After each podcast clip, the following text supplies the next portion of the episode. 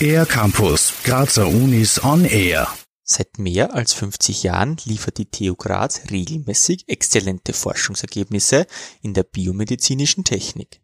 Die Schnittstelle zwischen Medizin, Technik und Naturwissenschaften ist zum Beispiel für Magnetresonanztomographien, Neuroprothesen und intelligente Maschinen verantwortlich.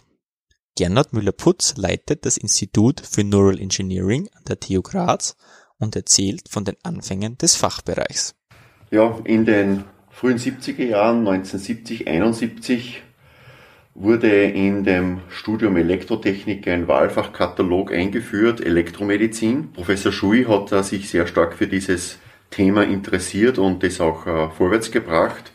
Und dann hat sich äh, das Ministerium für Wissenschaft entschlossen, eine Institutsgründung äh, zu organisieren, sodass dann 1973 das Institut für Elektro- und Biomedizinische Technik an der TU Graz gegründet werden konnte. Heute gibt es an der TU Graz viele Institute mit unterschiedlichsten Schwerpunkten, wie zum Beispiel Medizintechnik, Biomechanik oder auch Healthcare Engineering.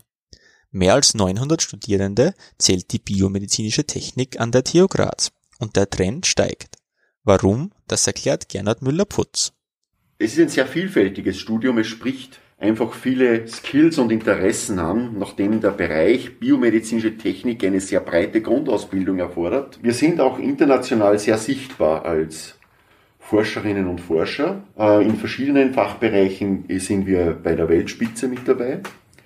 Und das Thema Medizin, Gesundheit und Technologie ist natürlich auch etwas, was ähm, ein Zukunftsthema ist. Und viele, viele Leute gehen in die Zukunftsthemen. Seit einigen Jahren sorgt auch das Biomedical Engineering Building an der TU Graz für einen weiteren Vorsprung gegenüber anderen Universitäten. Das Gebäude beherbergt alle Institute des Fachbereichs, was die Zusammenarbeit um ein Vielfaches fördert und erleichtert. Gernot Müller-Putz. Es gibt wohl biomedizinische Technik natürlich auch, vor allem in Wien. Äh, dort sind aber die Zusammenhänge ganz anders. Dort gibt es einen Teil an der AKH, da gibt es einen Teil an der TU und ein bisschen an der Uni Wien. Äh, alles in sehr losen, nicht so kompakt, wie wir das hier haben, wo wir äh, praktisch übereinander gestapelt sind in diesem Haus hier, wo wir uns täglich treffen können, wo wir gemeinsam das Bachelorstudium, das Masterstudium äh, designen und betreiben, aber auch eine Doctoral School for Biomedical Engineering haben.